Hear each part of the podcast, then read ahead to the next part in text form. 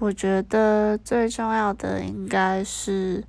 一个人思想开放的程度吧，因为在不同的环境下，每个人都会有自己主张的意见，所以在这个时候，可能人与人之间常常都会起冲突，可能他的意见跟你的不太一样，但是如果你的思想是开放的，你就变成说。你接受度也会比较高，